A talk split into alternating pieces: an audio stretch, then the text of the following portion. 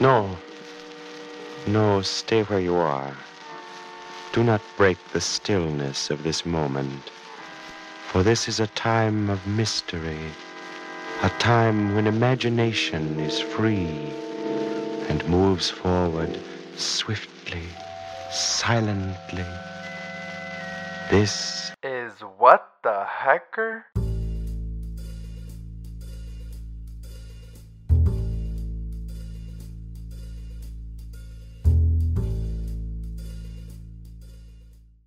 Olá a todos e muito bem-vindos ao segundo episódio de What the Hacker, o podcast onde vamos falar sobre mistérios e casos por desvendar.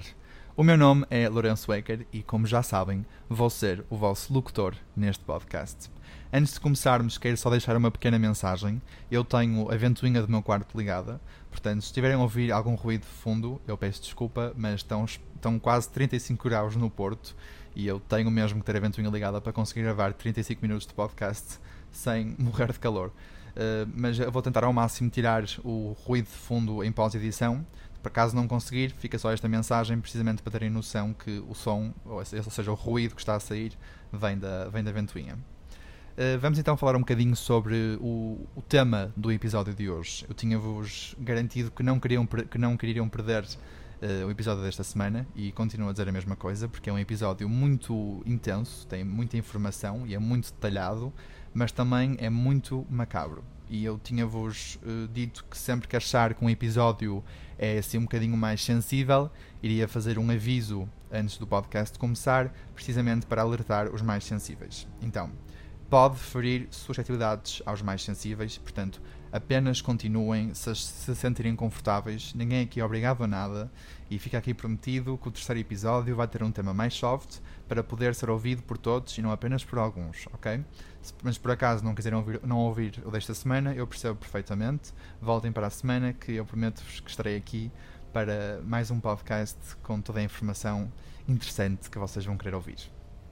A história de hoje tem muita informação, é, lá está, como disse, é mesmo muito detalhado, portanto eu tive que escrever alguns tópicos importantes para dar continuidade à história e não me perder num só, num só tema, porque eu tendo a perder-me às vezes com facilidade, por isso fica aqui esta linha condutora para, para garantir que isso não acontece.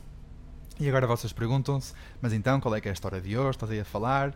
Ora bem, a história de hoje é uma história verídica de tortura muito marcante nos Estados Unidos até aos dias de hoje e é um dos casos mais macabros a ser apresentado no Tribunal de Justiça norte-americana. Trata-se do assassinato de Sylvia Likens, uma rapariga de 16 anos. Só para terem assim mais ou menos uma noção de, do tema, o detetive, o detetive, privado que esteve à frente do caso, que fazia parte do Departamento de Polícia de Indianapolis, chegou mesmo a afirmar que dos 35 anos de carreira que ele teve, aquele foi o caso mais sádico que alguma vez investigou.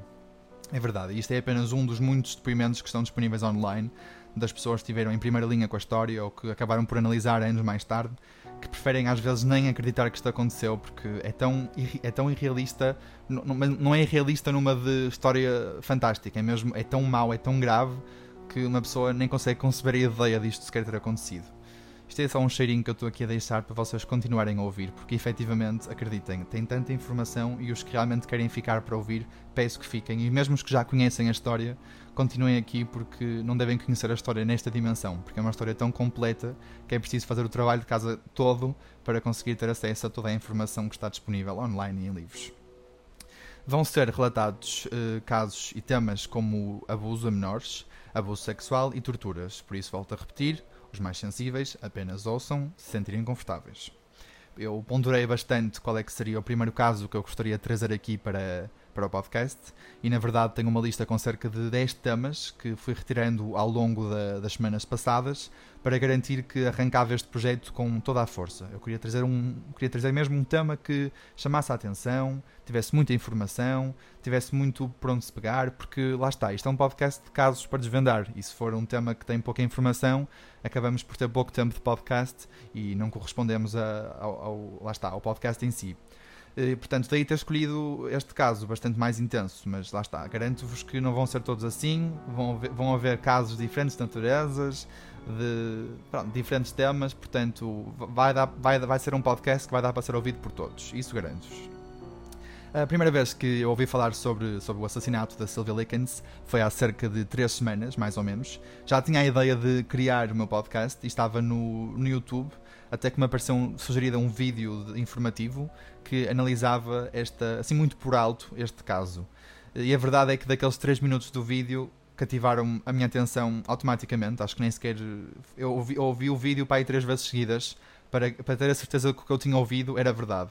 Uh, e depois, mal acabei de ver o vídeo, fui logo investigar e não havia dúvida nenhuma que seria este o primeiro caso que eu queria apresentar aqui.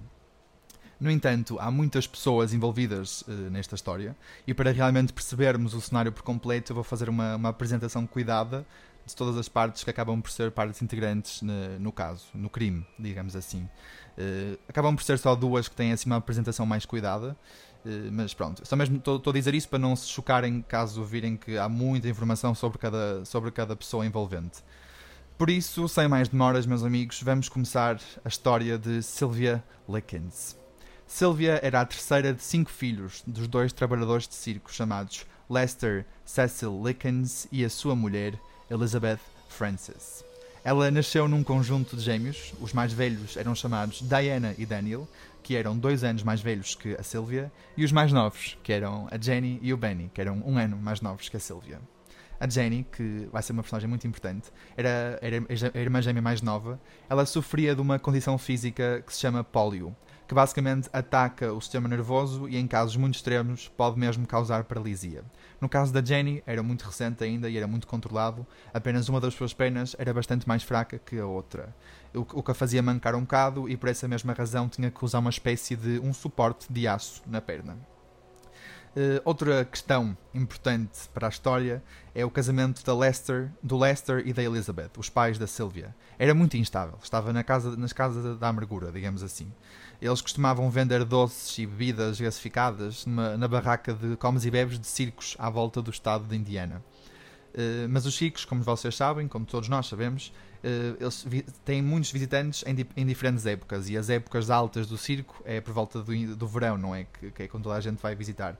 E por essa mesma razão, os pais da Sylvia tinham sempre que viajar de sítio para sítio eh, conforme o próprio, o próprio circo para corresponder, não é? Precisamente às necessidades do circo Portanto, isso causou bastantes problemas financeiros e não havia estabilidade na família. Uh, a verdade é que os cinco filhos ajudavam ao máximo que conseguiam sempre que iam de viagem com os pais, mas os pais preocupavam-se especialmente com a tenra idade das duas filhas mais novas, a Sylvia e a Jenny, pois queriam que fossem para a escola e, e aprendessem, como, todo, como todos os irmãos também tiveram essa oportunidade. Então o Lester e a Elizabeth não se sentiam confortáveis de todo quando as filhas iam com eles nas viagens de trabalho. Isto claramente implicou com que a Sylvia e a Jenny passassem muito tempo com outros familiares, especialmente a avó, uh, por causa do desempenho da escola, e a avó era, era uma boa ajuda neste, neste processo, e para não, não sofrerem alterações mesmo na própria adolescência, porque queriam que tivessem uma adolescência normal, uma adolescência saudável, como qualquer outra, outra rapariga da idade delas. Eh, a verdade é que no início da adolescência, por volta dos 13 anos, a Sílvia começou a fazer uns trabalhos para ganhar algum dinheiro. Eh, era sempre por volta de fazer assim babysitting e ajudar amigos com os trabalhos de casa. E muitas vezes a rapariga, tão simpática que era, chegava mesmo a partilhar o dinheiro que recebia com os seus amigos mais chegados e isto levou com que toda a gente a descrevesse como uma rapariga jovem, bastante simpática e confiante. Tinha um cabelo comprido, castanho, claro, que acabava basicamente um bocadinho depois do, do ombro. E os amigos tinham-lhe, costumavam chamar-lhe de Cookie, que traduzido para português quer dizer bolacha. Portanto, temos aqui um cenário de uma rapariga simpática, uma rapariga que se preocupa com toda a gente e não, até agora não temos nada de mal visto da, aqui do, lado da, da Silvia. Uh, também esta parte aqui que, que eu escrevi tem bastante piada, porque ela tinha o hábito de sorrir com a boca fechada, porque pelos vistos entrou numa discussão com o irmão mais velho e essa discussão acabou por partir um bocadinho o dente da frente da Sílvia e com vergonha ela sorria sempre com a boca fechada. Isto é só uma pequena parte para, pronto, para criarmos um bocadinho de, de, um, de um panorama geral da, própria, da nossa personagem principal, digamos assim. A pessoa. Personagem não, a pessoa, porque isto é uma história verídica. Um, a Silvia era muito protetora da sua irmã mais nova, porque esta era muito insegura e tímida, muito por causa da idade, não é? Ela era novinha, a Jenny tinha 15 anos, uh, e as duas iam muitas vezes a um ringue de patinagem para a Jenny treinar o seu músculo mais frágil da perna. Lá, lá está, por causa do. hum, Lá está, da sua, condição, da sua condição física que eu tínhamos falado há bocado. E segundo os relatos, a Sílvia ajudava sempre e incentivava sempre a não desistir. Portanto, lá está. A Sílvia, nota-se aqui que era uma irmã cuidada, era uma rapariga cuidada, preocupava-se com os amigos, com a vizinhança. Até agora não há nada de negativo a apontar à Sílvia. Hum, por volta de 19 1965, a Sylvia e a Jenny moravam com os seus pais em Indianapolis. No dia 3 de julho, por mais ou menos por volta dessa altura, a mãe das meninas foi presa por um suspeito furto. Portanto, aqui as coisas começam a piorar. A mãe da Sylvia é presa e, lembram-se, lembrem-se, eles vinham de uma família eh, não, pronto, era um bocadinho mais, não, não muito abastada, era uma, era uma família que vivia com problemas financeiros e problemas sociais e, portanto, eh, não vinham de uma classe muito abastada na altura e, portanto, um, supo- um suposto furto já era suficiente para prender e a mãe da, da Sylvia acabou por ser presa. Um, isto levou com, com que, pouco depois da mãe ter sido presa, o pai da- das meninas, o Lester Likens, combinou com, com Gertudo Banizinski. Eu peço desculpa se estiver a dizer este nome mal, mas eu não sei dizer, não sei falar polaco, eu penso que este nome é polaco.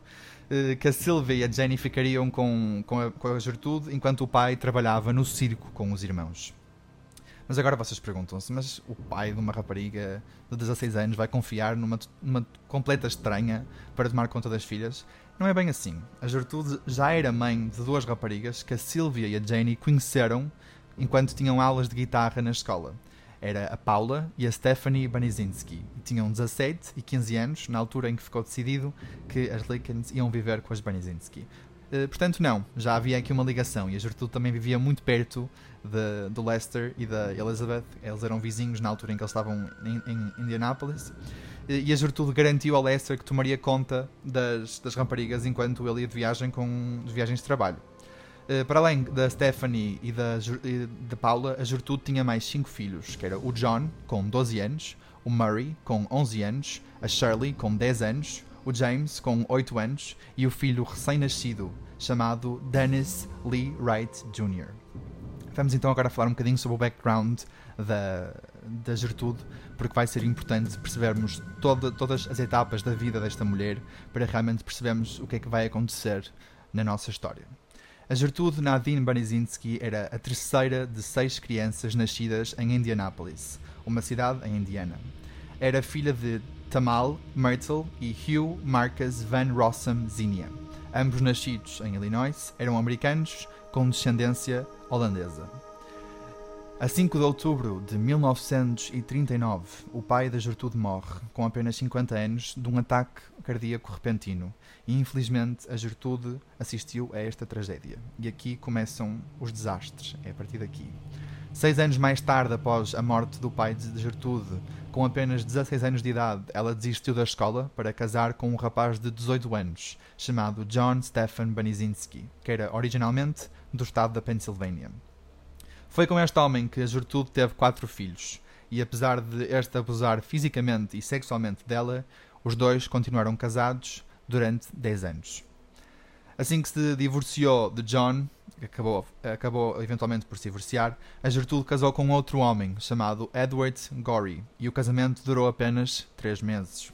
Pouco depois desta separação, a Gertrude voltou a casar com o primeiro, o primeiro marido dela, com quem teve mais dois filhos, e o casal voltou a divorciar-se em 1963.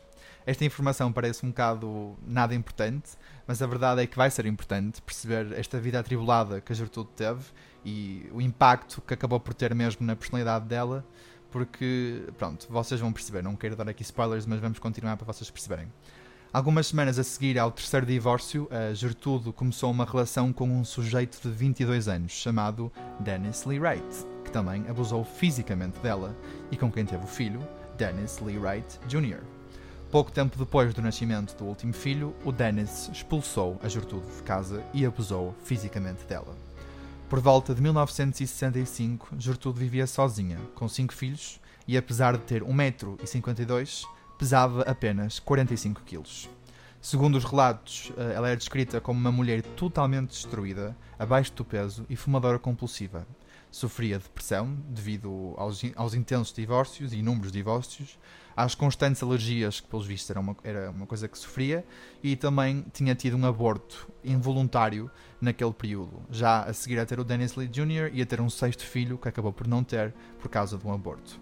Portanto, lá está, vocês estão a ver aqui o quão destruída esta mulher estava. Não tinha uma vida fácil de todo eh, e, portanto, não era uma pessoa estável. Não era mesmo. E vocês vão perceber isso no, mais à frente.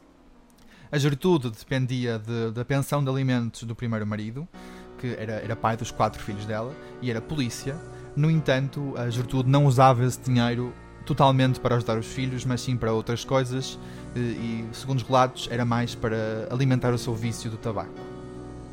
Uh, e, e, por causa disto, ela ocasionalmente fazia trabalhos pela vizinhança, como limpar casas ou servir às mesas para ganhar algum dinheiro à parte. Não se sabe para quê, mas suspeita-se que fosse sempre, mas sempre para alimentar as, os seus vícios. Ela diziam os relatos que ela estava constantemente a fumar. Gertrude vivia em Indianapolis, como já sabemos, na rua 3850 East New York Street, onde a renda mensal era por volta de 55 dólares. Isto aqui, os números e os preços acabam por ser, acabam por ser interessantes, porque lá está, vocês vão perceber. O, o, dinheiro aqui vai ter, um, vai ter um papel crucial na história, vocês vão ver. Foi pouco depois do feriado americano de 4 de julho que Sylvia e Jenny mudaram-se para esta casa. O pai de Sylvia tinha feito um acordo com Gertrude. Esta tomaria conta das suas filhas, educava-as, e em troca recebia 20 dólares por semana. Pelo menos até novembro, que seria o período em que os pais das raparigas voltariam para as receber. Eh, e pronto, parece ok, tudo bem, há aqui um acordo, 20 dólares por semana, tomo conta das tuas filhas, tudo bem, eu tenho filhos, eu já sei mais ou menos como tratar disto, estou aqui a falar como se fosse a Gertrude, portanto vamos ver como é que isto vai correr. Durante a primeira semana, da, da Silvia e da Jenny na casa da Gertrude, tudo correu lindamente. As irmãs passavam tempo com, com as filhas, a Stephanie especialmente, e todos os domingos iam à missa com a família Banizinski. Portanto, temos aqui uma rotina saudável, não há nada de mau, não há nada de bom, é simplesmente uma rotina e não há nada de mau a apontar. Ainda assim, apesar do, do acordo dos Lickens com a Gertrude, de que, as, eh, de que lhes pagariam 20 dólares por semana para que pudessem tomar conta das filhas, aos poucos, e é aqui que isto piora, aos poucos os pagamentos começaram a chegar dois e três dias mais tarde que, segundo, pronto, para uma pessoa normal, isto não é problema nenhum. Dois dias mais tarde, pronto, é chato, mas não é o fim do mundo, não é? Mas lembrem-se da vida de Gertrude, lembrem-se do background dela e lembrem-se da dependência que ela tinha de outras pessoas para conseguir sobreviver, porque ela não fazia muito dinheiro, não é?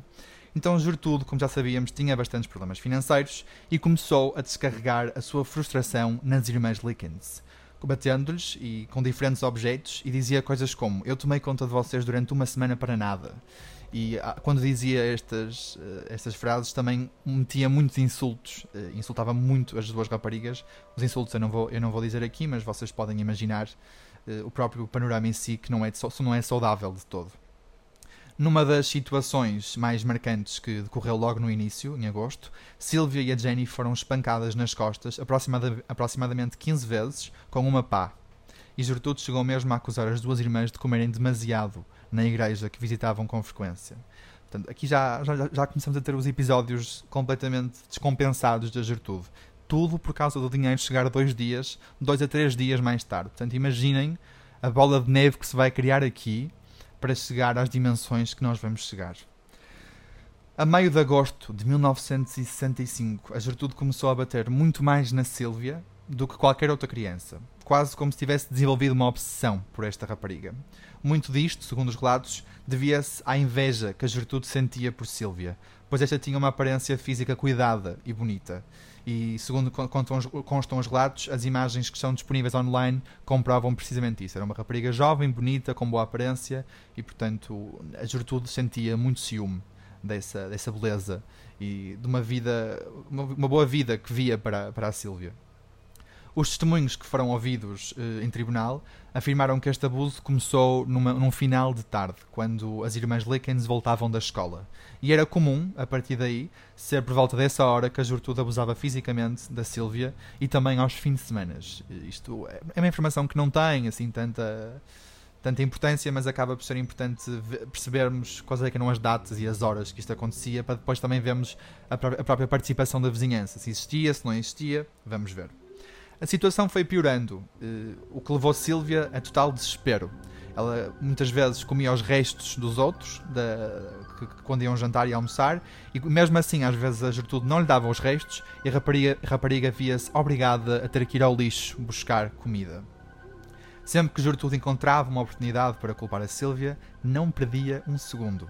Muitas vezes a rapariga de 16 anos comprava doces, coitada, como todos nós já compramos, na vizinhança, e quando chegava à casa, a Gertrude batia-lhe e acusava de ter roubado os doces.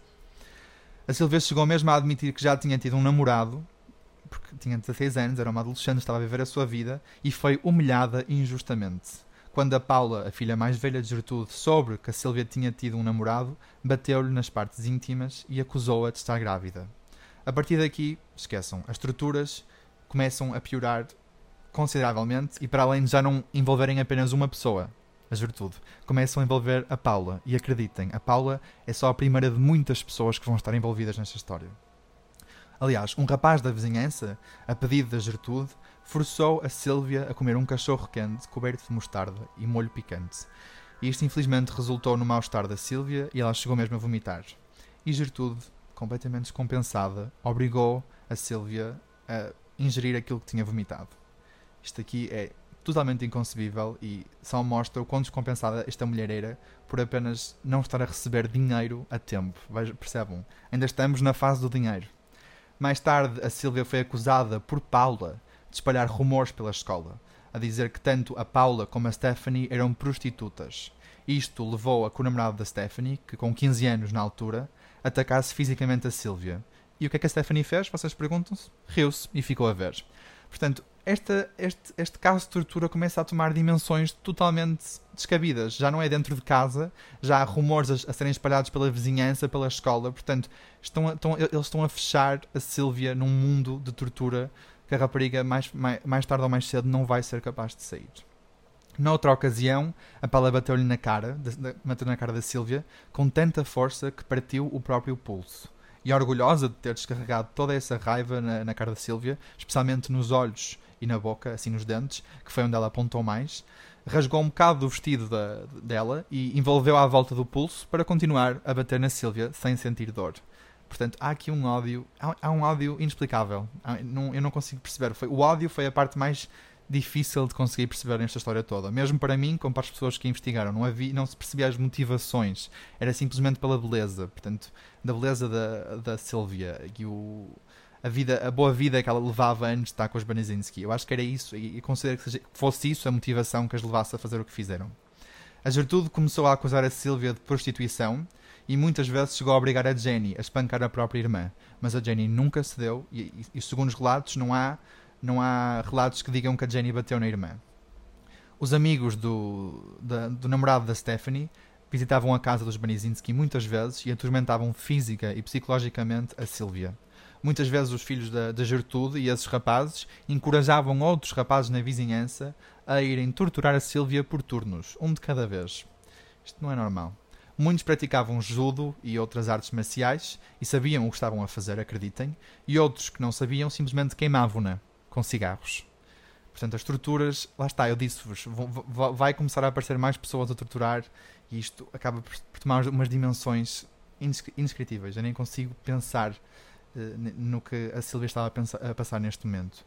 Tudo isto servia para entreter a Gertrude e a filha, que de tão doente que eram, eram tinham, tiravam proveito do sofrimento dos outros a Sylvia acabou por ser forçada a despir-se à frente de todos, o que, o, que mostra, o que os que moravam na casa e os vizinhos, e a submeter-se a torturas inexplicáveis.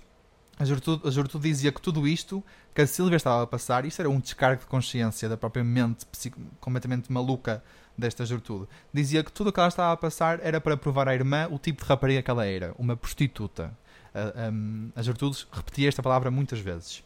Eventualmente, a Gertrude proibiu a Sylvia de ir à escola, depois desta ter confessado que tinha roubado um equipamento de ginástica da escola, pois a Gertrude não lhe deixava mudar de roupa há mais de 5 dias.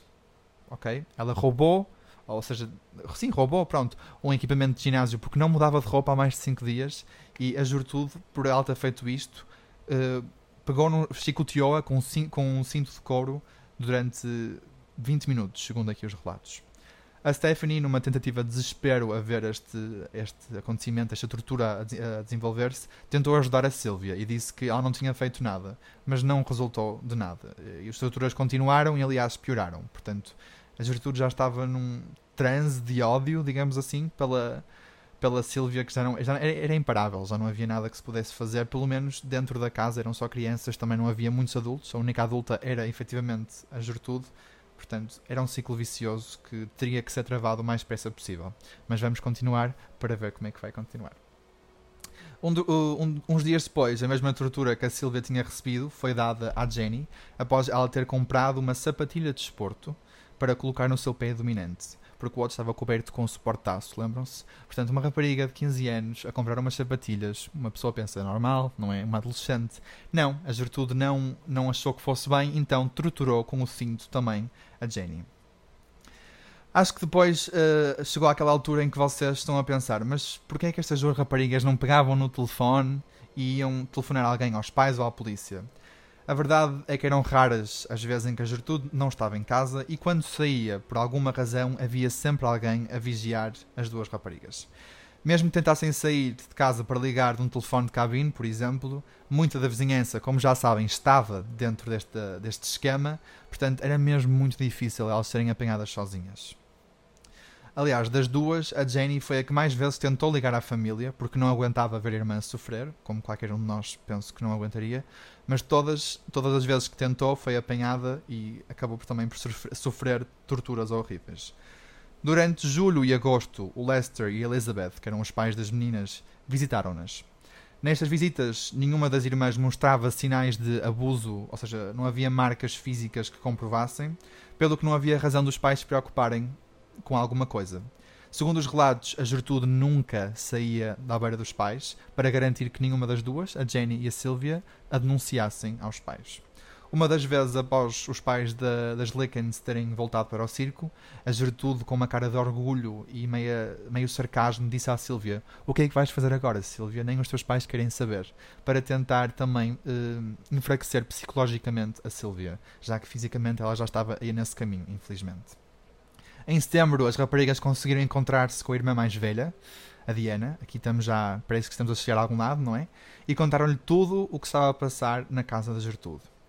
E agora vocês pensam, ok, boa, finalmente alguém da família tem conhecimento, vamos chegar a algum lado. Não, não vamos. Depois de todos os detalhes, a Diana achou que as irmãs estavam a exagerar nas, nas acusações que fizeram da Gertrude. Isto aqui só serve para comprovar confiem nas crianças. Por favor. Algumas semanas antes deste acontecimento, a Jenny e a Sylvia já se tinham encontrado com a Diana, neste mesmo parque, mas estavam na presença de uma das filhas da Sylvia, a mais nova, aliás. E a Sylvia contou que estava a passar fome à irmã e que não comia há mais de dois dias. No entanto, a Diana manteve-se calada porque estava lá a filha da Gertrude e não queria, não queria intervir na educação que a Gertrude lhe estava a dar. Mas a verdade é que a Marie, que era a filha da Gertrude, ouviu e foi denunciar a Silvia à mãe. E disse, e como castigo, a Gertrude meteu a Silvia numa banheira com água a escaldar e empurrou a cabeça dela contra a cerâmica da banheira. Pouco depois deste horrível episódio, um vizinho chamado John Monroe finalmente decidiu ligar à escola de forma anónima, onde a Sylvia andava, para denunciar o problema. Segundo os relatos, o homem disse que viu uma rapariga com feridas expostas a viver na casa dos Banizinski. Agora nós pensamos, boa, finalmente alguém tomou a iniciativa, vamos chegar a algum lado.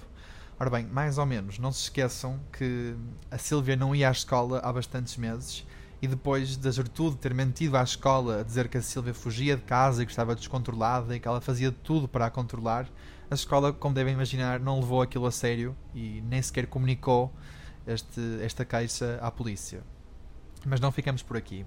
Eh, os vizinhos logo da casa ao lado da, da Gertrude, que se chamavam Raymond e Phyllis Verlimion, não sei se estou a dizer este nome bem, ao início viam a Gertrude como uma pessoa carinhosa, que tinha jeito para crianças. Eu não entendo porque é que todos os adultos a viam assim, porque ela claramente não era, mas pronto, uma à parte. Uh, então, eles, os relatos contam que estes vizinhos visitaram a casa da Gertrude em duas ocasiões diferentes. E numa primeira ocasião viram e vivenciaram uma das estruturas que a Gertrude fazia à Sílvia.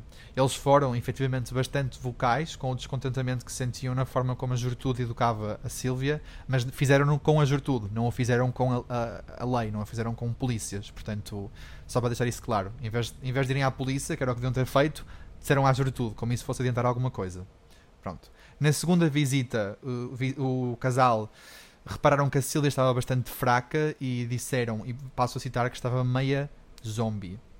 Ainda assim, os Verlimion não ligaram à polícia, pelo menos que haja registro. Também não percebo como é que alguém vê uma rapariga e passa a citar meia zombie e não decide ligar à polícia quando claramente ela está a sofrer maus tratos. Isto não faz sentido absolutamente nenhum, como é óbvio, mas só comprova o medo que a vizinhança sentia pela, pela Gertrude e que ela já tinha um esquema totalmente feito para, para, tramar esta rapariga e era um ciclo vicioso e era preciso alguém tomar a iniciativa agora, antes que fosse tarde demais para salvar a vida desta pobre rapariga de 16 anos. Poderia ter a ver com a altura em que este caso teve lugar, por volta dos anos 60. A verdade é que a forma de educar as crianças era bastante mais severa, tudo bem, mas nada, e eu repito, nada justifica a tortura que a Silvia estava a passar. Fosse agora, fosse há 50 anos atrás, seja daqui a 100 anos. Não, nada justifica por volta de 1 de outubro, a Diana, lembram-se da Diana, a irmã da bocado? Pronto, ela visitou a casa da Gertrude por, uh, para estar com as irmãs. No entanto, a Gertrude proibiu que a Diana entrasse na casa porque disse que tinha permissão dos pais de que mais nenhum irmão da Sylvia e da Jenny a podia visitar enquanto as raparigas estivessem na casa da Gertrude. Claramente era mentira e era para esconder o facto da Sylvia já ter marcas óbvias que comprovassem os, ma os maus tratos que ela estava a receber naquela casa. Muito bem, mais ou menos duas semanas depois disto ter acontecido, eh, a Diana ficou por lá, a Diana não voltou para o circo para, porque ela, ela começou a duvidar da situação, tipo, ok, alguma coisa está mal, deixa-me ficar por perto. E ela cruzou-se com a Jenny numa, da, numa da, uma das ruas, perto da casa da Gertrude, e perguntou à Jenny o que é que estava a passar. Ela confrontou-a, fez-lhe um ultimato, mas a Jenny simplesmente respondeu: Não te posso dizer, senão eu estou em sarilhos. Portanto, acho que aqui a Diana finalmente percebeu ou tentou perceber o que é que estava a passar.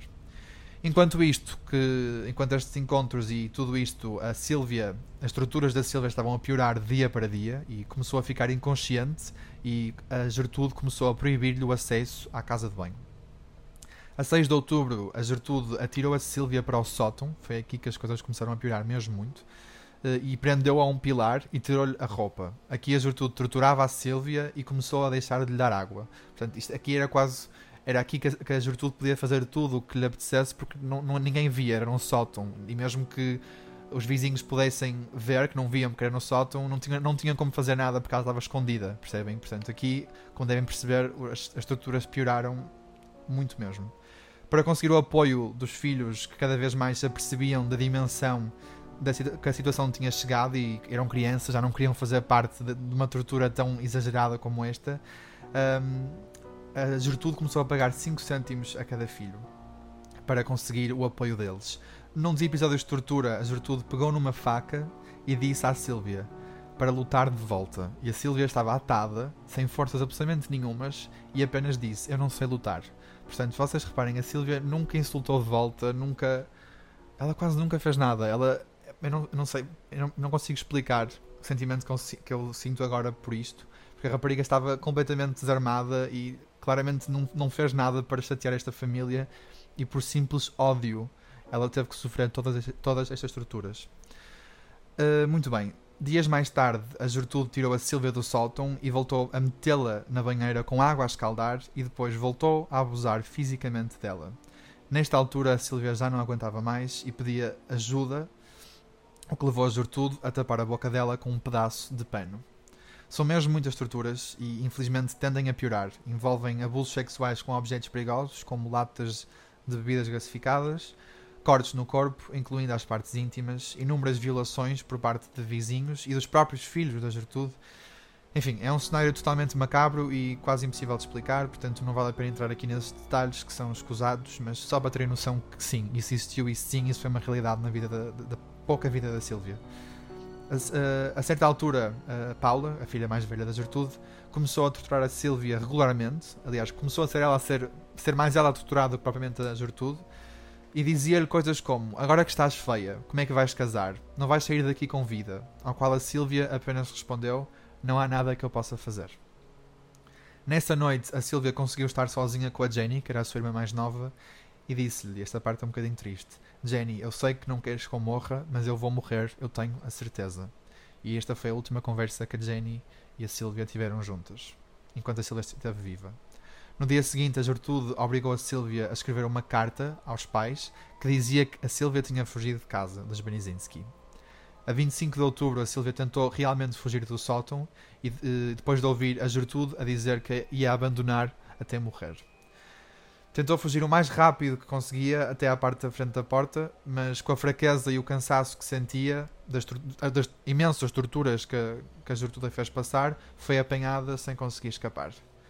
Nessa noite a Silvia tentou ao máximo alertar a vizinhança, ao berrar por ajuda e batia nas portas, porque lá está, ela tinha noção do que, é ia acontecer a seguir e ela queria ao máximo que, que aquela vizinhança que já sabia o que estava a passar, pelo menos tomasse a iniciativa de ligar alguém para ela sair daquela situação. Na manhã de 26 de outubro, a Silvia não conseguia falar direito e sempre que tentava, as palavras não faziam sentido. A Gertrude pediu à Silvia uh, para que fosse à cozinha e deu-lhe um copo de leite, mas quando se apercebeu que a Silvia conseguia beber o copo de leite, atirou-a para o chão e levou-a de volta para o sótão. Portanto, o objetivo da, da Gertrude é que ela perdesse todas as capacidades vitais para sobreviver. Era, era, era esse o objetivo, que ela se tornasse um vegetal. Porque eu não, epá, eu não consigo conceber isto, juro. Às vezes eu, eu, eu, leio, eu, estou a ler isto e estou a imaginar este cenário e é totalmente macabro mesmo. A Silvia entrou num estado de delírio, fazia barulhos e grunhidos e a Paula pediu-lhe que ela dissesse o alfabeto. Que naquele momento, como devem imaginar, uma pessoa que está completamente desidratada, sem comida, sem banho, sem ver a luz do dia há mais de semanas, era completamente impossível, não é? Em frustração, a Gertrude, que estava também presente nesse episódio, pegou na cabeça da Sílvia e começou a bater com muita força contra a parede, mas assim, repetidamente, muitas vezes, segundo os relatos. Depois disto, a Stephanie, que já era aquela irmã que começava a ter um bocado mais pena e que começava-se a perceber que a situação era totalmente horrível, eh, decidiu dar um banho à Silvia, onde se apercebeu que a, que a Silvia não estava a respirar. Foi neste momento que a Stephanie tentou começar a fazer eh, respiração boca a boca para ver se realmente a, a Silvia estava morta ou se era outra coisa. A Stephanie contou a Gertrude, mas esta disse que era apenas a Silvia a fingir um dos vizinhos, o Richard Hobbs, que estava dentro de, deste esquema já há muito tempo, entrou na casa da Gertrude, pronto para torturar a Sylvia no, no, no sótão e encontrou a Stephanie enrolada no chão, a chorar desesperadamente. Finalmente, quando Gertrude viu a, a filha a chorar desesperadamente, percebeu que era verdade e deixou que tentassem fazer. Eh, tentassem reviver a Sylvia. Tentaram de várias formas, com água, abanaram-na, mas nada resultou e a Sylvia tinha morrido oficialmente a 26 de outubro de 1965. Quando se aperceberam da morte, a Gertrude disse ao Richard, para, que era o tal vizinho, para ligar à polícia por um telefone de cabine.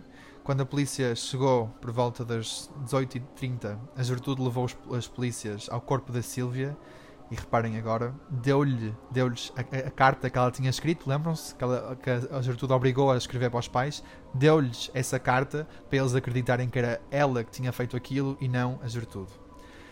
A Gertrude mentou para os polícias a dizer que tinha feito de tudo para tomar conta da criança e que ela fugia sempre de casa e acusou a própria Jenny, a irmã mais nova, de abusar da irmã e tentou passar a imagem de vítima antes da polícia ir embora, e é aqui que as coisas começam a ficar bem, é aqui, é aqui que nós começamos a ir no bom caminho.